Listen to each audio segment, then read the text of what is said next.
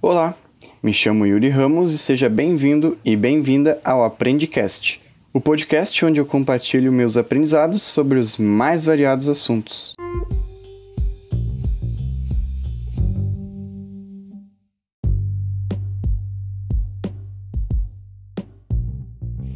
Definitivamente 2020 não foi um ano fácil.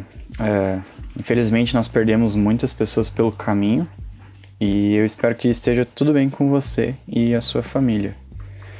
Eu acredito que se, se a gente pudesse traduzir 2020 em uma palavra, ela seria resiliência. Foi um ano complicado, sim, mas acredito que nós saímos dele mais fortes. Pelo menos é assim que eu me sinto, porque apesar de tudo foi um, um ótimo ano para mim. E claro, com muitos aprendizados. Neste episódio, então, eu vou contar quais foram os principais. Bora lá? Bora!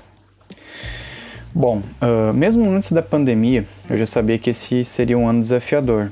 Eu cheguei a falar para mim mesmo e para algumas pessoas ao meu redor que se 2020 não me derrubasse, nada mais derrubaria. É sério, uh, tinha recém saído, tinha recém iniciado, né, num novo trabalho, cada dia estava surgindo um desafio e eu sinceramente não sabia se ia dar conta. Além disso, também tinha o último ano da faculdade e, claro, o temido TCC. De lá para cá rolou muita coisa, mudanças no trabalho, insegurança sobre como ficaria o emprego no cenário de pandemia, mudanças na vida pessoal.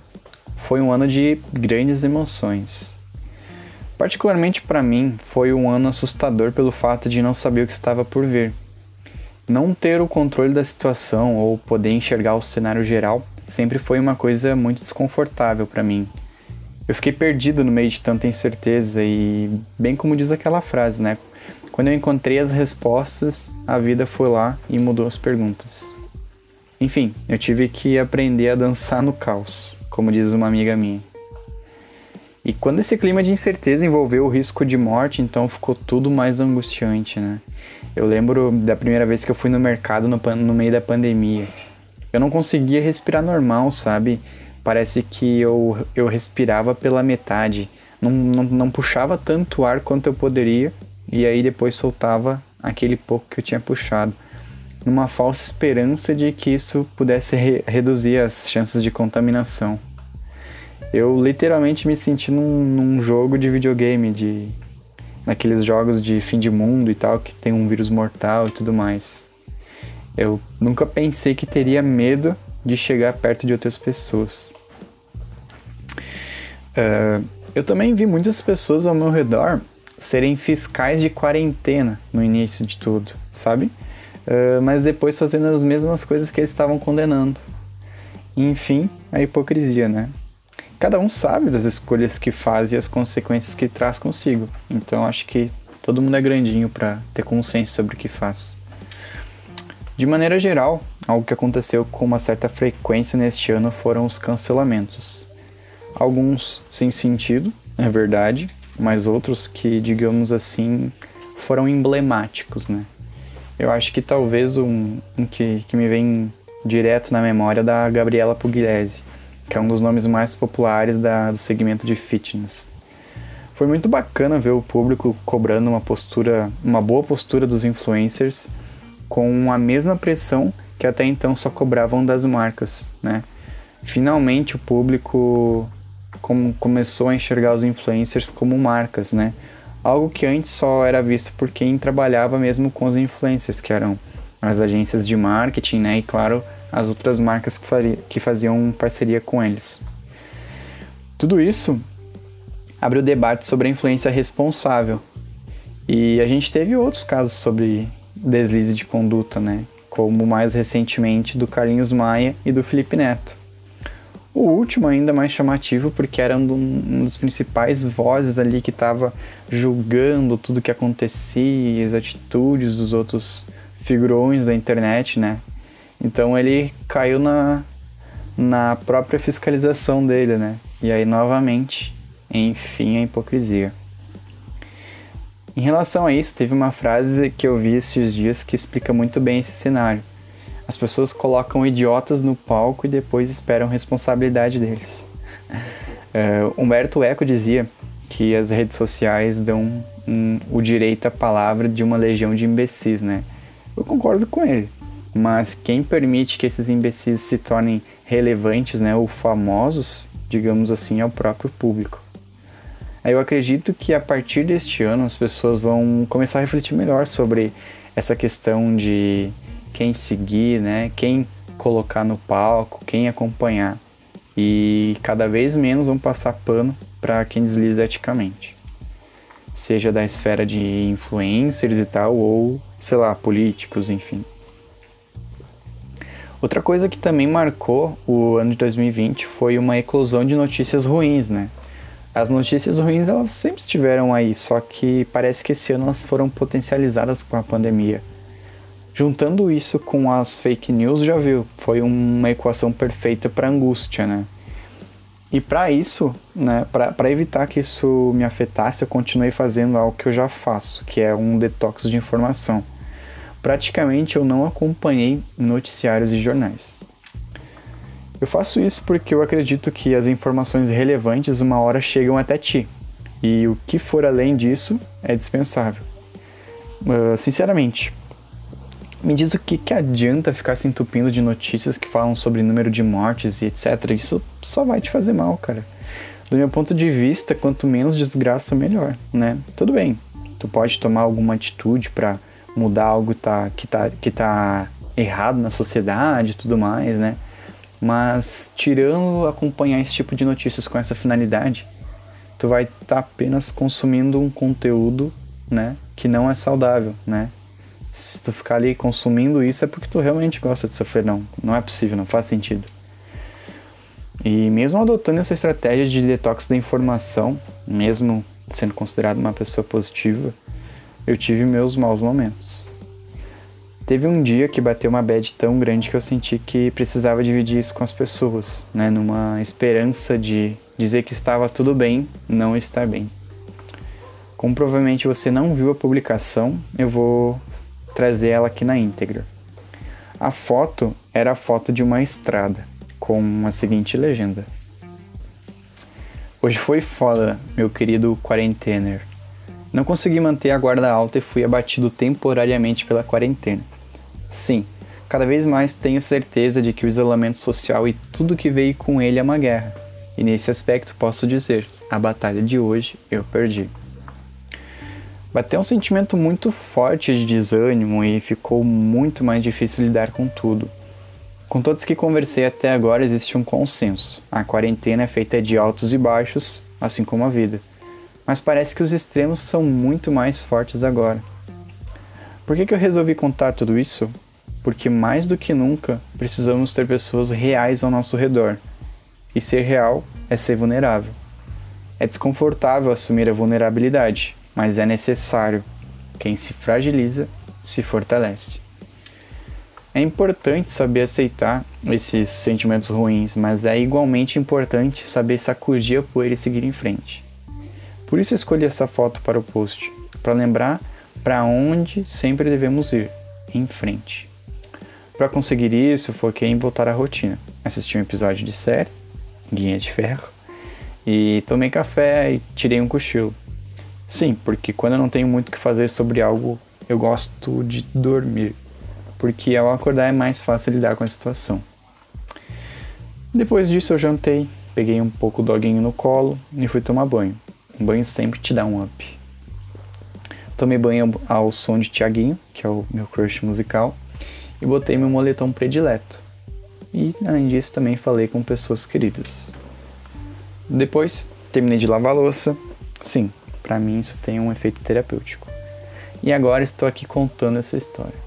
Cada um segura seus BO, sim, mas se a gente se importar um pouquinho mais com os outros, fica mais fácil para todo mundo. Pergunte para quem você desejar, como que você tá? Né? Coisas simples assim mudam o dia de alguém para melhor. E quando estiver por baixo, tu vai querer que alguém faça isso por ti.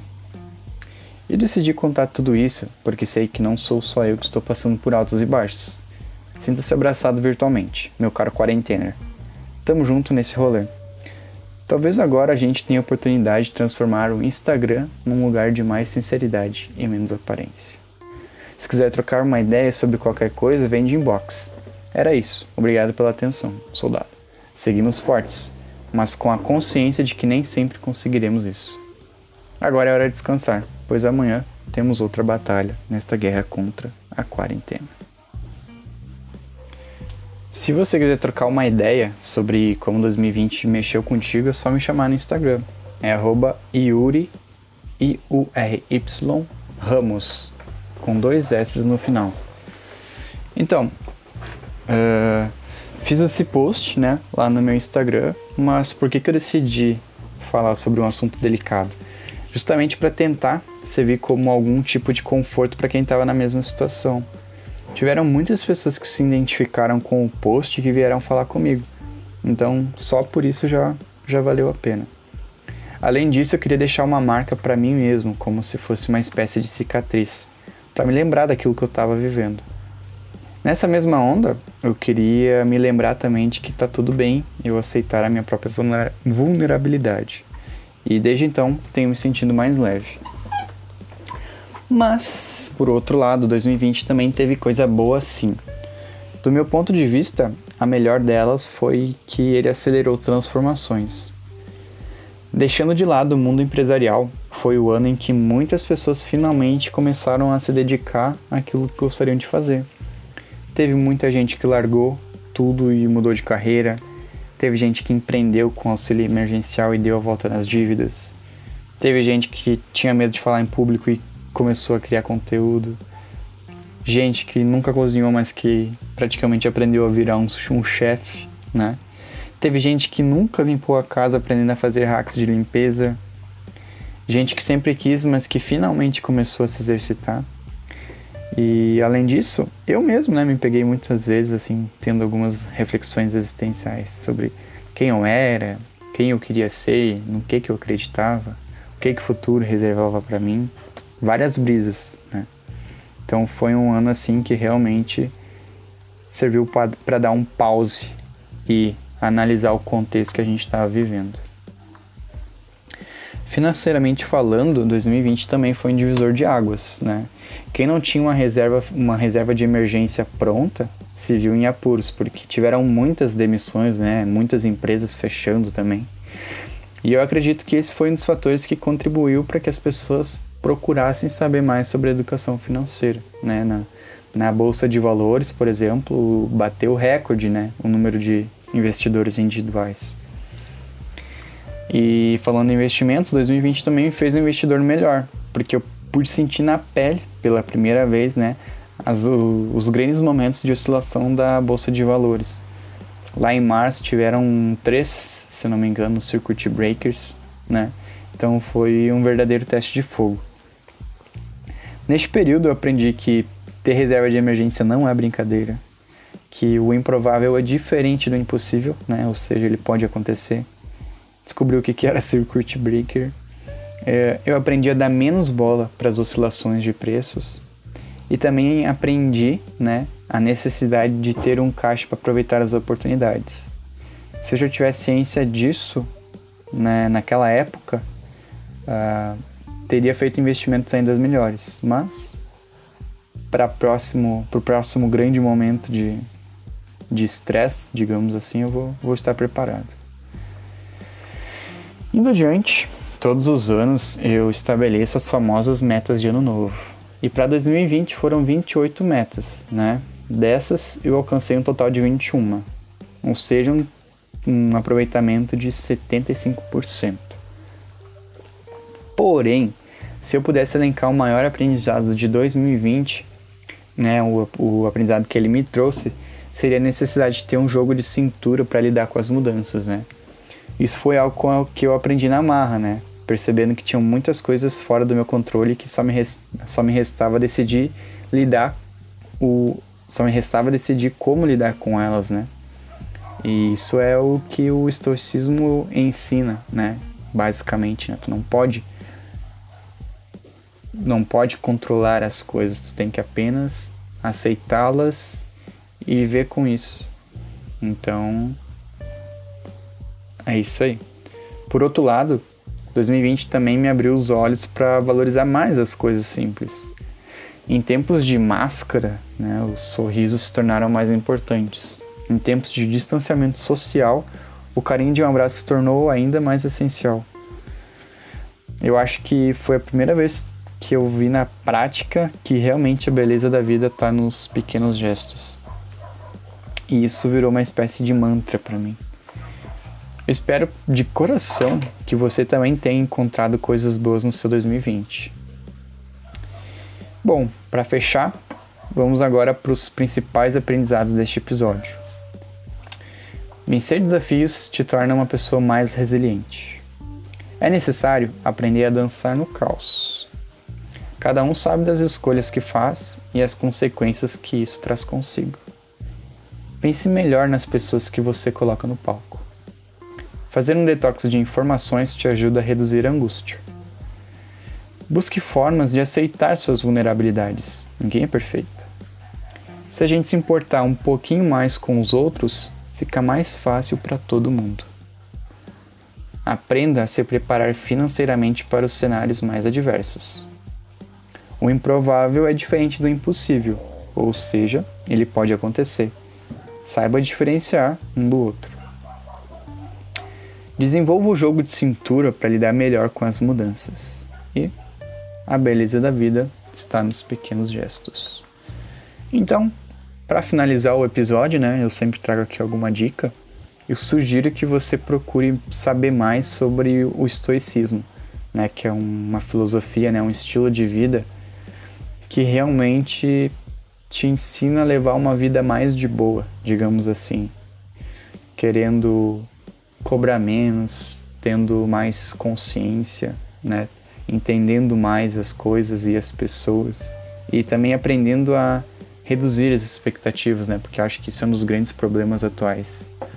Então, de verdade, dá uma pesquisada, tem vários vídeos na internet, tem podcasts, livros, enfim sugiro que tu dê uma pesquisada melhor sobre esse conceito. Então, era isso. Se de alguma forma esse episódio te ajudou, né, agregou, te, te serviu para levar de um lugar para outro e tu se sente agora uma pessoa melhor, compartilha ele com uma pessoa que tu acha que também vai gostar. Um abraço e até mais.